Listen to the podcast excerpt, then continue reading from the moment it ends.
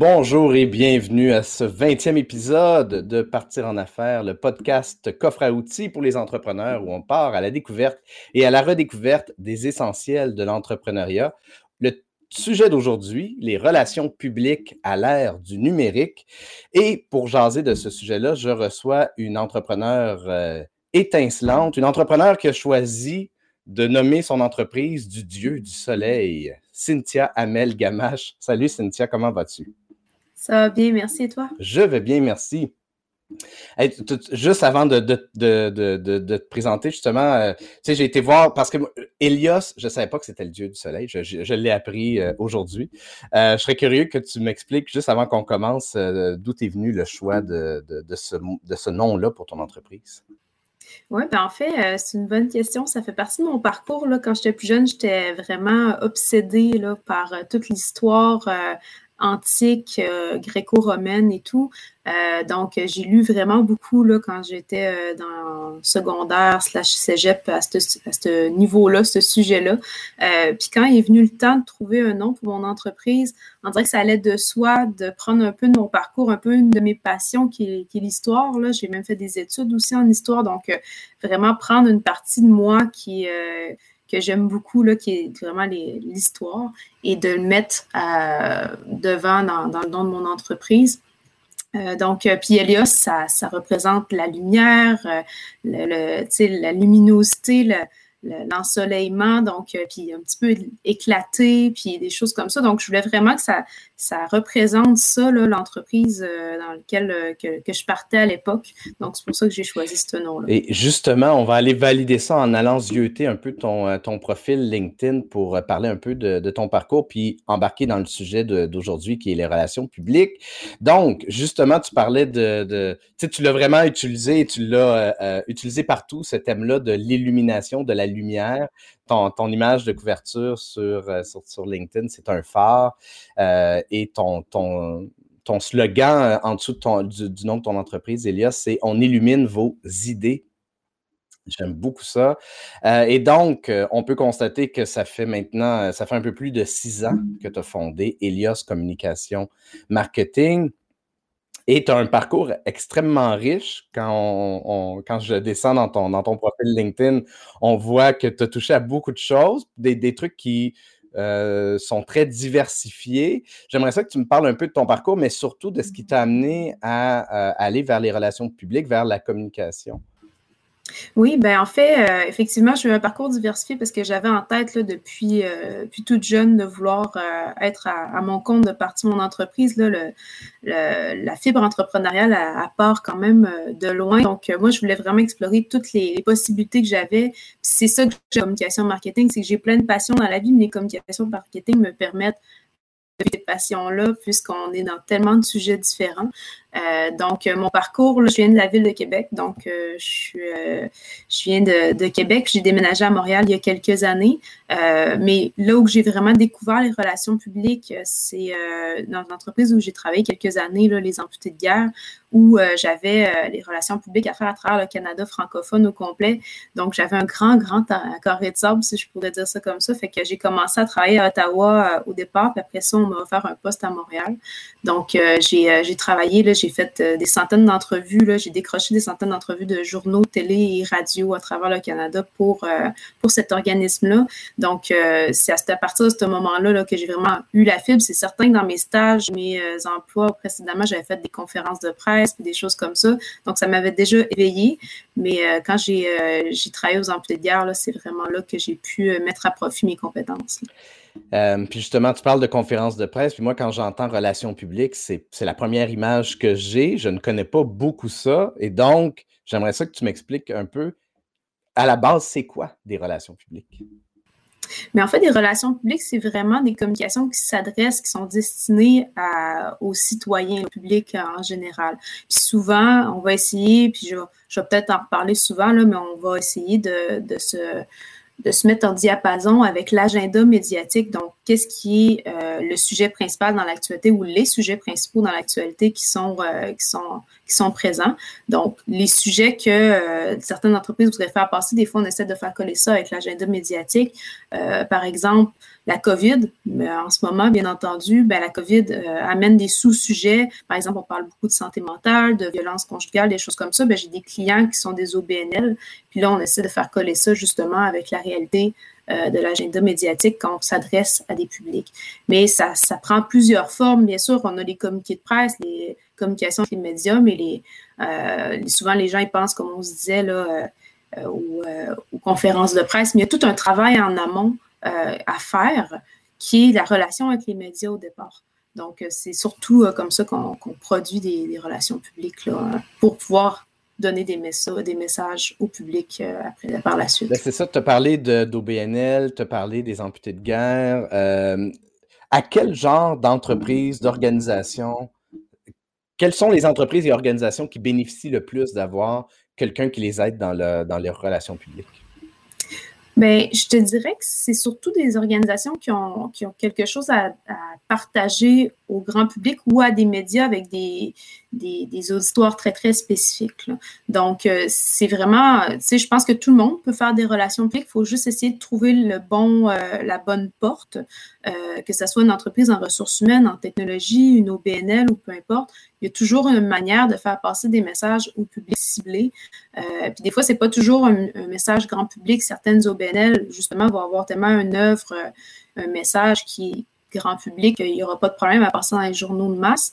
Euh, mais parfois, certaines organisations vont avoir plus intérêt à passer dans par exemple, dans le journal Les Affaires, qui est une histoire beaucoup plus ciblée, ou des, médias qui sont un petit peu plus spécifiques dans leur sujet je ne m'y connais pas tant que ça, mais j'ai l'impression que depuis l'avènement des réseaux sociaux, les relations publiques se font sur la place publique, c'est-à-dire que les gens peuvent y réagir, tout le monde peut réagir très rapidement à un message qui est envoyé de la part d'un entrepreneur. Et à travers les, dix dernières années, on a vu nombre d'histoires d'une entreprise qui fait, par exemple, disons, un faux pas avec un client, euh, embarque sur les réseaux sociaux, sur le web pour soit faire une, une, déclaration, un communiqué de presse ou même juste une publication tout ordinaire pour expliquer le point de vue de l'entreprise.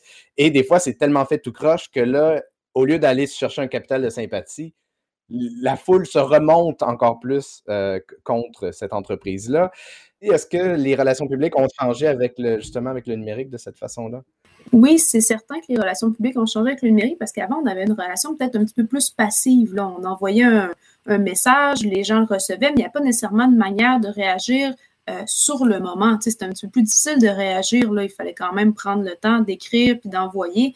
Aujourd'hui, avec les réseaux sociaux, tout se fait de manière instantanée. Donc, euh, c'est plus facile aussi de devenir viral pour les bons côtés et bien sûr les mauvais côtés qui peuvent, euh, qui peuvent survenir à cause de ça. Euh, mais c'est certain que ça a aussi, moi je vois surtout les bons côtés. Il faut avoir une, gestion un peu de comment la, population va réagir à telle ou telle nouvelle, puis essayer de se faire des scénarios. C'est un petit peu de la gestion de crise en amont, se faire des, scénarios par rapport à comment les gens pourraient réagir à, aux nouvelles qu'on va, publier. Donc, j'en parlais justement avec un de mes clients pas plus tard que, que hier, on essayait de voir quel sujet qu'on pourrait mettre dans notre communiqué de presse. on disait, bon, ça, c'était peut-être un couteau à double tranchant. on essaye de voir le pour puis le contre. Fait c'est vraiment des réflexions en amont que l'entreprise doit faire avec, ses son professionnel en communication, en relations publiques pour savoir qu'est-ce qui serait bon à partager à mon public, c'est quoi mon message, ma ligne directrice, c'est quoi le message que je veux vraiment poster, puis une règle qui est importante dans un communiqué de presse, c'est essayer de, faire euh, que le journaliste rapidement il soit capable de voir le message qu'on veut diffuser pour pas puis contrôler le message justement pour pas que ça prenne des tangentes qu'on veut pas là, bien entendu. Et si je comprends bien, donc c'est idéal de prévoir plusieurs scénarios. Si les gens réagissent de telle façon, on, on va aller dans telle avenue, telle autre façon. Oui, tout à fait. Oui. Puis ça, ça aide aussi à, pas juste avec les, relations publiques, mais avec, euh, je pense, à l'impact. Par exemple, quand ils ont changé leur branding, ils n'avaient pas pensé à toute cette énergie-là négative que les gens allaient avoir sur euh, le nouveau branding de, l'équipe de, soccer de Montréal. Donc, tu sais, c'est des choses comme ça. C'est un peu de la gestion de crise en amont, de dire, bon, euh, ça, c'est des relations publiques pures et dures, d'essayer de voir comment le public va réagir parce qu'on s'adresse toujours euh, à la population quand on fait des messages comme ça? J'ai l'impression que ça me fait penser beaucoup à euh, dans les années 80, je pense que c'est dans les années 80, il y a une psychiatre américaine qui a écrit un livre qui, qui faisait le portrait de, de, l'entreprise moyenne comme étant, si les entreprises étaient des, êtres humains, l'entreprise moyenne, son constat, c'était l'entreprise moyenne est un psychopathe. C'est-à-dire que l'entreprise moyenne ne témoigne pas de remords, d'empathie, euh, de, de, de, Contrôle son environnement aussi. oui, exactement, très rigide, voilà. Et l'avènement du numérique, j'ai l'impression, a amené une, de force un changement de mentalité où les entreprises se doivent de développer leur intelligence émotionnelle. Parce que si un entrepreneur, par exemple, prend les choses personnelles, décide de rentrer dans un client qui lui fait une critique sur le web, ben, tu, éteins un feu, tu essaies d'éteindre un feu avec de, l'essence finalement.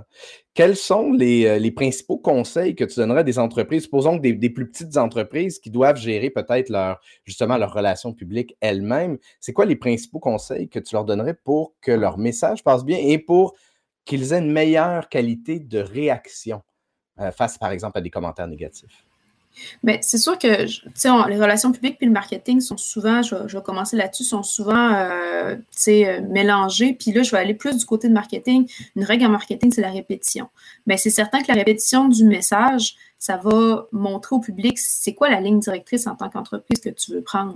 Donc, moi, c'est sûr que le principal conseil que je donnerais dès le départ, c'est vous créez votre, euh, votre personnalité. Euh, puis, tu sais, savoir c'est quoi votre. Tu sais, il y a le savoir, il y a le savoir-faire, mais il y a aussi le savoir-être. Euh, mais ça, c'est la même chose pour une entreprise. Il faut être capable de se définir en tant qu'entreprise. C'est quoi ta, personnalité? C'est quoi que tu veux diffuser au public? Puis par la suite, répéter ce message-là pour, pour que les gens associent cette entreprise-là à des valeurs certaines, à des émotions. Euh, puis par la suite, c'est plus facile de, partager euh, des messages au public quand on veut un petit peu euh, faire des messages connexes ou un petit peu déroger peut-être la ligne directrice pour pouvoir prendre un plus grand, plus grand, plus grand, je ne sais pas comment je pourrais dire ça, mais plus de place dans l'espace public, là, ben, à ce moment-là, ça va être plus facile parce que les gens ont une image déjà forte de qu'est-ce que l'entreprise est. Donc, c'est plus facile aussi pour les journalistes de faire euh, un résumé aussi. Moi, qu'est-ce que je fais normalement quand je, prends des entreprises qui sont un petit peu moins connues? Euh, je fais des résumés en bas de mes communiqués de presse de qu'est-ce que l'entreprise pour que rapidement les journalistes ou les recherchistes savent euh, à qui ils ont affaire, puis qu'est-ce que l'entreprise, c'est quoi ses réalisations, puis qu'est-ce qu'elle fait là, au jour le jour là, pour, comment qu'elle fait la différence auprès du public? Ça doit être un art extrêmement délicat que d'anticiper les divers degrés, justement, d'écoute, d'accueil et de réaction. Donc, parce que, effectivement, quand tu fais un communiqué de presse, tu s'adresses non seulement aux gens qui connaissent l'entreprise, aux gens qui ne la connaissent pas, euh, aux gens qui ont eu des mauvaises expériences avec l'entreprise, aux gens qui ont eu des bonnes expériences. Donc, faut que tu, faut que tu, sais, souvent quand on fait, par exemple, quand on parle de, passer des messages marketing à des clients idéaux, on décide de, circonscrire son persona. On, on essaie de parler surtout à ce persona-là. Les autres, c'est pas grave si on leur parle pas. Dans ton cas, tu vas parler, ben, tu vas envoyer ça à tout le monde. Donc, tout le monde risque de réagir à ça. C'est finalement un acte de diplomatie extraordinaire que de faire des relations publiques. Oui, tout à fait. C'est vraiment une gestion des relations entre l'organisation puis toutes ces parties prenantes qui font partie de son environnement. Fait comme tu dis, c'est pas juste mon auditoire qui me connaît sur les réseaux sociaux, qui, on le sait déjà souvent, qui, nous aiment, qui veulent avoir ces nouvelles-là. Là, à ce moment-là, on s'expose un petit peu plus quand on fait des relations publiques. Euh, c'est une bonne chose parce que à la force d'avoir des, parutions dans les médias, ben, on, augmente notre notoriété, on est capable de diffuser un message un petit peu plus clair, un petit peu qui a une portée plus longue aussi. Euh, donc, puis plus les journalistes ou plus les, parties prenantes qui diffusent votre message vous connaissent, ben, plus sont aptes à vouloir aussi continuer à diffuser votre message. Je pense à un de mes clients qu'on avait commencé l'année dernière à faire des relations publiques. Euh, ça faisait longtemps qu'il n'en avait pas fait. Donc, quand que je suis arrivée pour commencer les relations publiques, ça faisait des années que n'y avait plus de relations nécessairement avec les médias, avec les journalistes. Donc, les journalistes ne savaient pas trop qui était. Puis pourtant, c'était une organisation qui était assez, assez âgée. Il y avait plusieurs années d'expérience en arrière de la cravate. Mais pourtant, les journalistes n'avaient aucune idée de qu'est-ce qu'était cette organisation-là. Donc, moi, j'ai eu un travail de rééducation, on va mettre ça en guillemets, auprès des journalistes, envoyer souvent des répétitions des communiqués de presse pour parler un petit peu de, nos efforts, de comment on, gérait euh, certaines situations. Puis par la suite, ben, les journalistes, à un moment donné, ils pensent à nous tout seuls. Donc, c'est vraiment, il y a un travail à faire de répétition, de, de vraiment de, de messages soient plus clairs possible pour qu'après ça, quand on ait un message qui soit plus gros, quand ben, tout ce travail-là de, de, relation avec les journalistes, avec les recherchistes, a été fait en amont.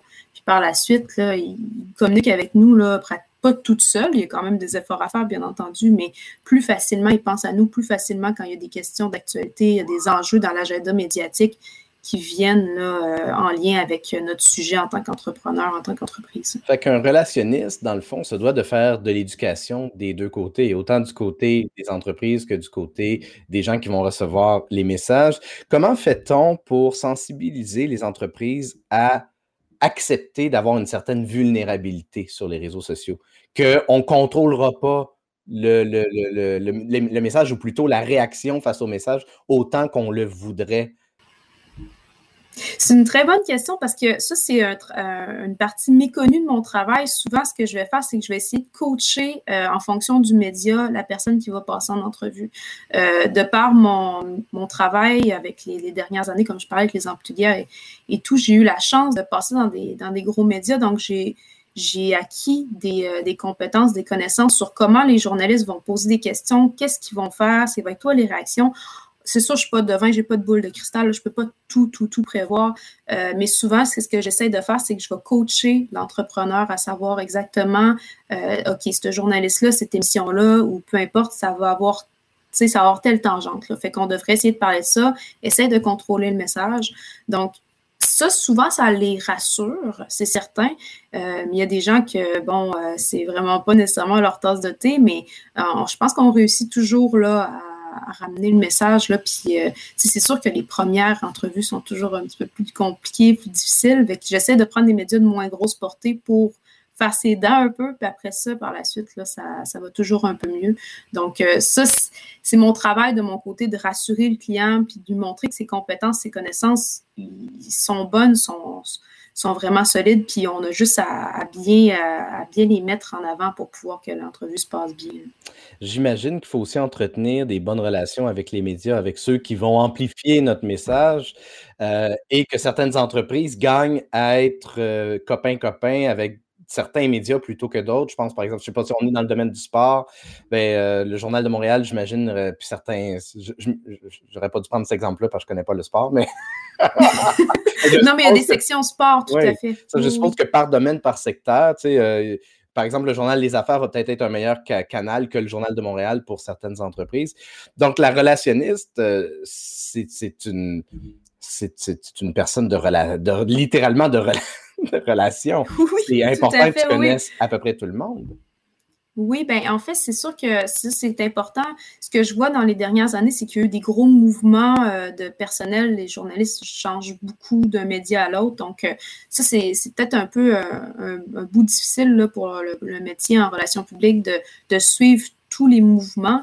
Euh, mais par, chance, j'ai des euh, j'ai euh, une espèce de Google de tous les journalistes là, qui est présent au Québec, au, Canada. Donc, je peux suivre là, ces mouvements-là, puis adapter mes listes de presse aussi, parce que c'est sûr qu'il y a le travail avant de faire un communiqué de presse et tout, il faut faire une recherche, savoir exactement c'est quoi les sujets qu'il y a dans l'actualité en ce moment, qu'est-ce qui pourrait bien se porter, nos sujets à l'interne de l'entreprise, qu'est-ce qui pourrait se porter à l'agenda médiatique. Puis par la suite, ben, faire la liste média, euh, regarder quel journaliste pourrait être intéressé. Puis par la suite, ben, c'est certain qu'on a envoyé le communiqué de presse, mais c'est important de faire un suivi. C'est ça que les gens souvent oublient, c'est que c'est pas juste le communiqué de presse qui va faire foi de OK, ils vont s'intéresser à moi, les journalistes, les recherchistes, ils en reçoivent des centaines là, par semaine des communiqués de presse. Donc, c'est important de prendre le téléphone, puis d'appeler les journalistes puis les recherchistes qu'on pense qui pourraient être intéressés par notre sujet, puis un peu vendre notre salade. Tu sais, relations publiques, c'est un petit peu un mot fancy parfois pour dire que c'est de la vente. On fait vraiment de la vente de nos clients. C'est pour ça que les gens, des fois, ils, euh, mixent un petit peu les relations publiques et le marketing. C'est parce que c'est deux pièces de même casse-tête qui s'emboîtent très, très, très bien.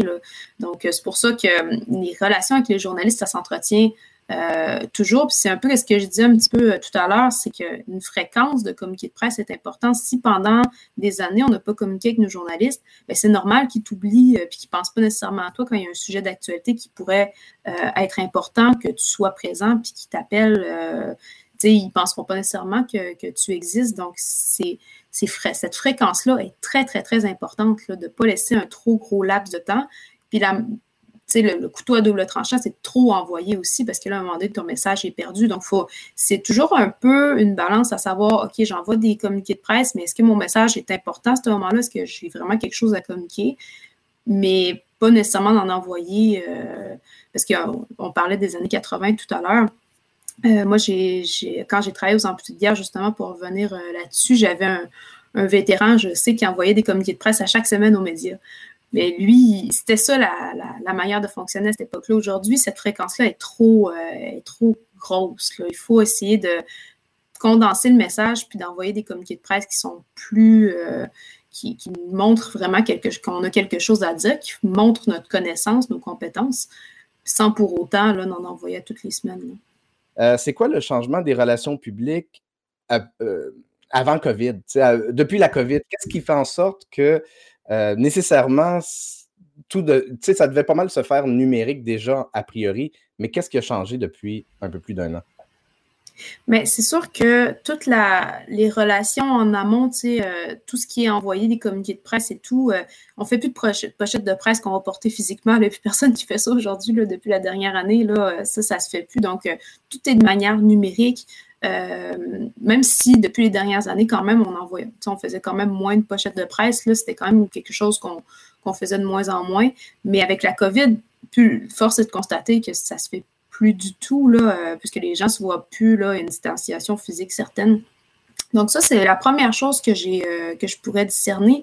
Mais aussi tout le coaching par rapport à si euh, surtout au niveau de la télé, il euh, n'y a plus personne qui se présente dans les studios. Euh, fait tout le coaching par rapport aux vidéoconférences et choses comme ça, ça, a changé. On n'est plus dans les entrevues télé, on est dans les entrevues par vidéoconférence. Donc, ça aussi, ça change un petit peu la dynamique. Les gens ne se présentent plus sur place. la même chose pour les radios. Il n'y a plus personne qui va dans les studios de radio. puis même les journalistes, plus journaux, papier ou même numériques, euh, des photos, les choses comme ça. On n'en voit plus nécessairement de photographes, voir, ou très peu, voir les entrepreneurs là, pour prendre des photos. Souvent, ils nous demandent euh, des photos qu'on aurait déjà, euh, déjà fait. Fait il y a une, relation un petit peu différente. Là. Je pense que l'industrie a été quand même touchée de plein fouet. Il y a eu une réorganisation certaine. Là. On a vu plusieurs départs aussi, là, plusieurs médias fermés, plusieurs euh, départs de journalistes. Donc, je pense qu'il y a une réorganisation certaine qui a eu du côté des relationnistes mais aussi du côté de l'industrie euh, des médias. Excellent. On va aller à la question de, Sally. Puis, euh, Sally, je vais, euh, du coup, je vais aussi un peu reformuler ta, ta, question. Quels seraient les trois principaux conseils pour créer une relation avec les médias et la conserver? Oui, bien, euh, on en parlait un petit peu tout à l'heure, mais la fréquence, là, pas laisser un gros laps de temps, ça, je me répète, mais je pense que c'est vraiment important de, garder une fréquence adéquate avec les médias, tout dépendant, encore une fois, les sujets qu'on veut, euh, veut transmettre à la population. Euh, je dirais aussi la pertinence, vraiment d'essayer d'être dans l'air du temps de ce qui se passe actuellement dans, dans l'air public, donc être en lien avec l'agenda médiatique que les médias publie dans, dans, les, les, semaines qu'on essaie de, de, faire passer un message. Euh, puis bien entendu, euh, on oublie souvent, mais un suivi. Il ne faut pas avoir peur de dire merci aux journalistes ou à l'équipe qui, qui, nous ont accordé une entrevue, là, un article. C'est vraiment, c'est vraiment important d'avoir cette reconnaissance-là là, envers, envers l'équipe qui nous a accordé une parution. Il ne faut jamais oublier que c'est pas on n'achète pas un placement publicitaire quand on fait nécessairement des relations publiques. C'est pas un achat de, placement, c'est vraiment euh, une relation qu'on essaie de créer avec le média, avec les journalistes. Donc, vraiment prendre le temps de remercier puis d'écouter aussi l'entrevue puis de leur faire un feedback. Euh, souvent, là, euh, c'est très, très, très apprécié. Donc, ça serait vraiment ces trois conseils-là que je donnerais. merveilleux. Et puis, dans le fond, ultimement, il faut garder en tête qu'il faut entretenir nos relations d'affaires et virtuelles comme on entretiendrait nos relations dans la vraie vie. Oui, tout à euh, fait. Oui, ça ressemble beaucoup à ça. Là. tout à fait. Oui, avec une dose de, gros bon sens là-dessus. Euh, Denis qui a écrit euh, Les relations publiques, c'est un vaste monde de possibilités qui ne se résume pas uniquement à tenir une conférence de presse devant un public ou en mode virtuel. J'apprécierais que Cynthia puisse, juste, puisse justement ouvrir les yeux des gens sur tous les autres aspects sous-utilisés et méconnus des relations publiques que, que les seules relations de presse. Oui, ben Denis Foucault a tout à fait raison. Là. en fait, les relations publiques, souvent, moi, les commentaires que j'ai par rapport à, certains, certaines entreprises, c'est bon, ben, ça va être éphémère, je vais juste avoir une parution, ça va atteindre un certain public, puis par la suite, bon, c'est fini. C'est beaucoup d'efforts pour peu de résultats. C'est souvent ça qu'on me dit. Euh, donc, moi, ce que je me rends compte, c'est que les entreprises ne pensent pas que ça, ça pourrait être une opportunité pour justement le transférer à travers, de là, le sujet aujourd'hui du podcast, à l'ère du numérique avec tous les outils qu'on peut utiliser là, euh, aujourd'hui.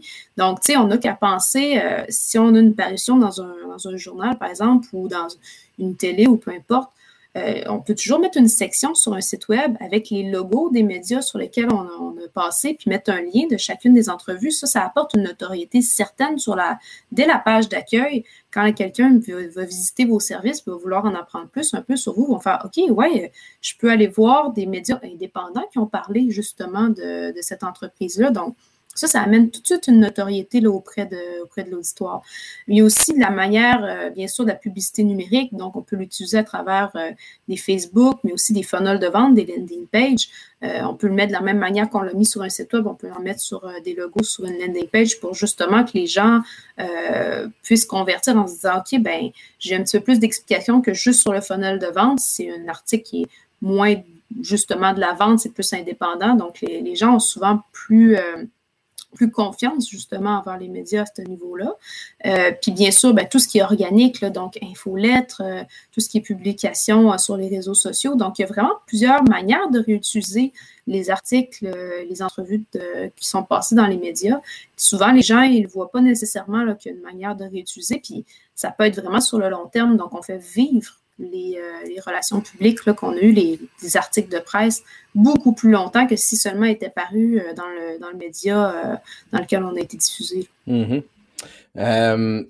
Olivia Jalbert pose une question qui, je ne doute pas, va être pas controversée, mais peut sûrement faire vivre des passions chez justement soit des, des, relationnistes de presse ou plusieurs personnes dans, l'ère du numérique je vais la, présenter à l'écran. Est-ce qu'aujourd'hui, un relationniste se doit d'être à la fois un gestionnaire de communauté?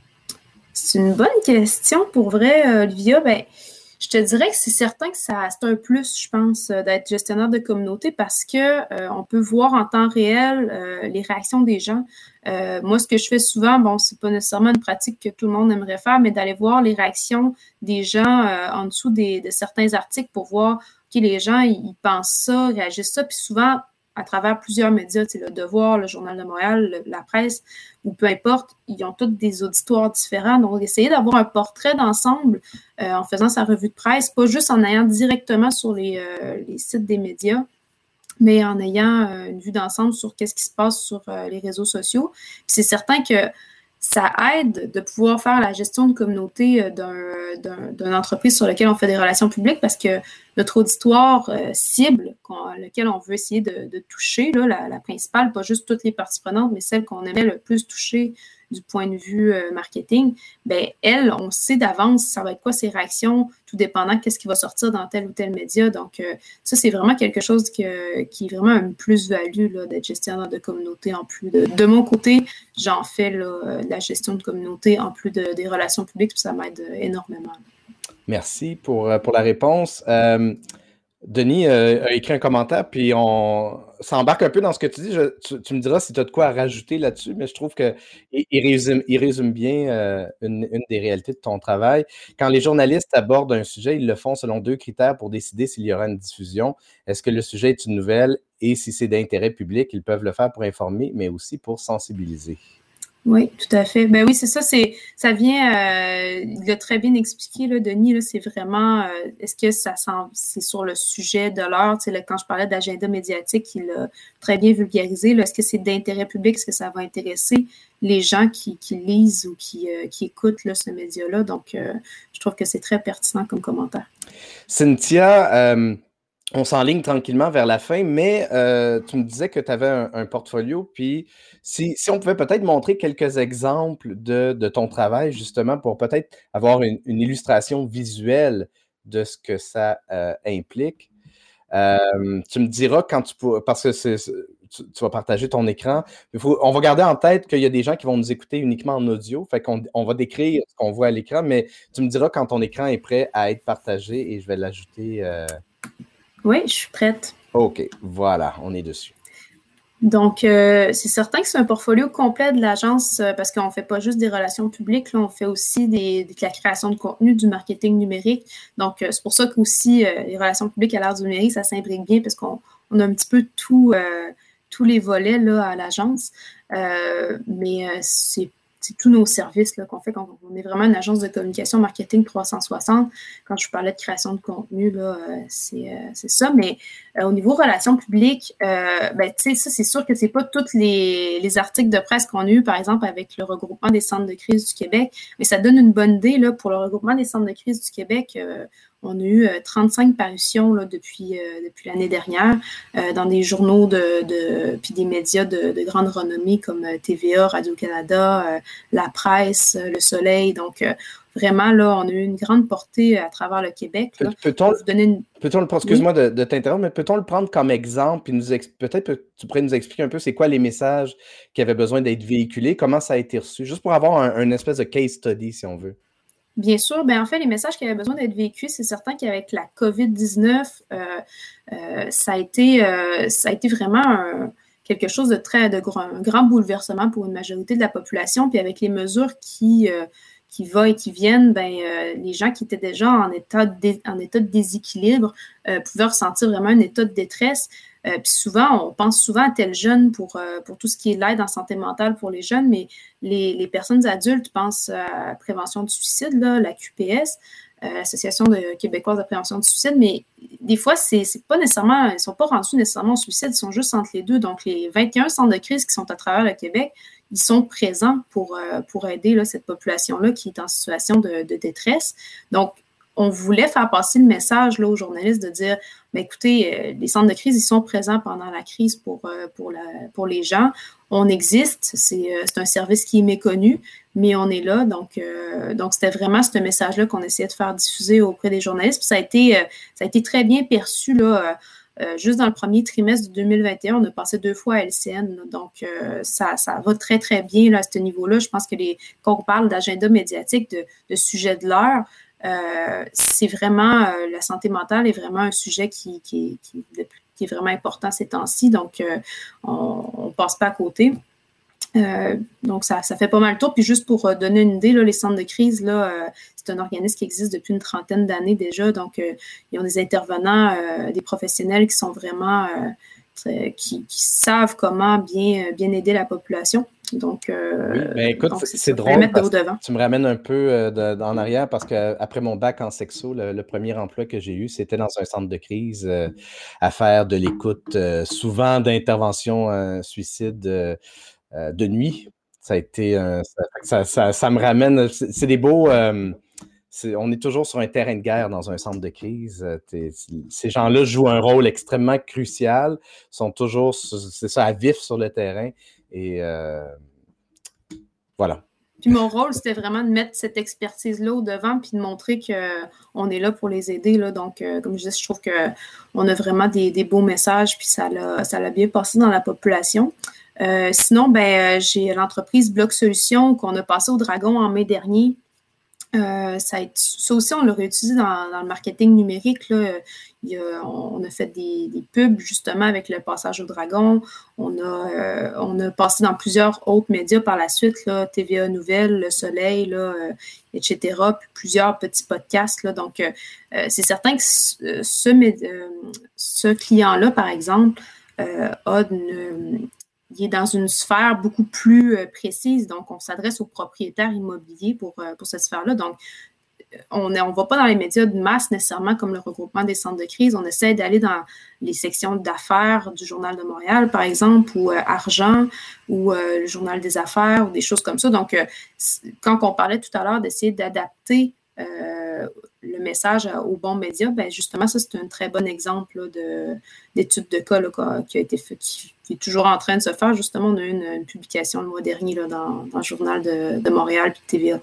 Donc, euh, donc ça, ce serait pas mal les deux études de cas que je pourrais vous montrer. C'est certain que comme c'est un portfolio des de réalisations, là, quelques réalisations, ne sont pas tous là. Donc, donc, ça montre un petit peu l'étendue du travail qu'on peut faire euh, chez Elios. Merci, euh, Cynthia. je vais, euh, on, va terminer un peu, mais j'aimerais ça évidemment montrer ton, site web, puis montrer un peu justement l'étendue de ce que tu fais avec Elios. Donc, ton site web, elios.agency, au-delà des, relations publiques, on voit que vous faites de la création de contenu, du marketing numérique, développement web, photographie et vidéo, conception d'identité visuelle, correction, traduction et formation et accompagnement. Euh, j'ai envie de te demander, euh, c'est quoi, quels sont les, éléments que toi t'aimes le plus toucher? Qu'est-ce qui te branche le plus? Euh, mis à part les relations publiques, disons-le comme ça. Ah, mis à part les relations publiques, bon, je te dirais que ce qui me branche le plus, c'est bien sûr la, ben, je pense que c'est la création de contenu puis le marketing numérique, là c'est vraiment les choses qui me, qui me branchent le plus euh, au jour le jour. Là, euh, ça, mais c'est certain que bon, tu me les relations publiques, mais c'est les relations publiques vont toujours avoir une place euh, de choix dans mon cœur. Donc, c'est vraiment c'est ce que je préfère faire, les réalisations, puis voir un peu les, étoiles dans les yeux de mes clients quand ils voient qu'ils ont une parution dans les médias, là, ça n'a pas de prix. Ça, ça fait vraiment une différence dans leur entreprise par la suite quand on, on, on, prend ces, parutions-là puis qu'on fait du marketing numérique avec. Là. Donc, euh, vraiment, c'est vraiment ce que je préfère faire. Excellent. Je tiens aussi à mentionner qu'il y a un blog sur ton, sur ton site web. Donc, si les gens veulent euh, euh, découvrir le contenu que, vous créez, ben, c'est sur le blog. Les meilleures façons de te rejoindre, mis à part le site web, ce serait quoi? bon, ben, vous pouvez m'écrire à Cynthia commercial elios.lc. Euh, mais sinon, j'ai un numéro sans frais là, qui est le. Je, ne le dis jamais tout haut pratiquement, je vais juste euh, te, le sortir. C'est dans le 1855 959 3957. Donc, euh, puis on est aux quatre coins du Québec, donc que vous soyez à Rimouski, au Bas-Saint-Laurent ou même à Trois-Rivières, à Drummondville, à Montréal ou à Québec on, peut vous aider là, pour vos, relations publiques, création de contenu, marketing, développement web. peu importe votre demande, on peut vous aider. Excellent, merci Cynthia. Pour ma part, bien évidemment, vous pouvez vous connecter à moi sur LinkedIn ou encore aller sur mon site web mathieuchevalier.com si vous êtes curieux de voir comment vous pourriez utiliser la vidéo pour connecter avec vos clients idéaux, euh, soit à travers des portraits de votre entreprise ou encore des témoignages de clients en vidéo. Cynthia, merci beaucoup d'avoir euh, été là et d'avoir un peu démystifié, expliqué et euh, et, familiariser euh, notre auditoire et moi-même avec les relations publiques. Ça a été d'une grande générosité et je t'en remercie infiniment. Ben, merci à toi pour l'invitation. Ça a été euh, très agréable. Donc, euh, euh, j'ai hâte de, continuer à écouter ton podcast puis voir les prochains, les prochains sujets que tu vas avoir dans les prochaines semaines. Merci. Très heureux que ça soit bien passé euh, pour toi, surtout que tu ne savais pas qu'on allait être en vidéo euh, quelques minutes avant qu'on fasse le show. Donc, Chance aujourd'hui, j'avais pas de fait que c'est parfait. oui, finalement, ça a été pour le mieux. merci à tout le monde de nous avoir écoutés. À la revoyure.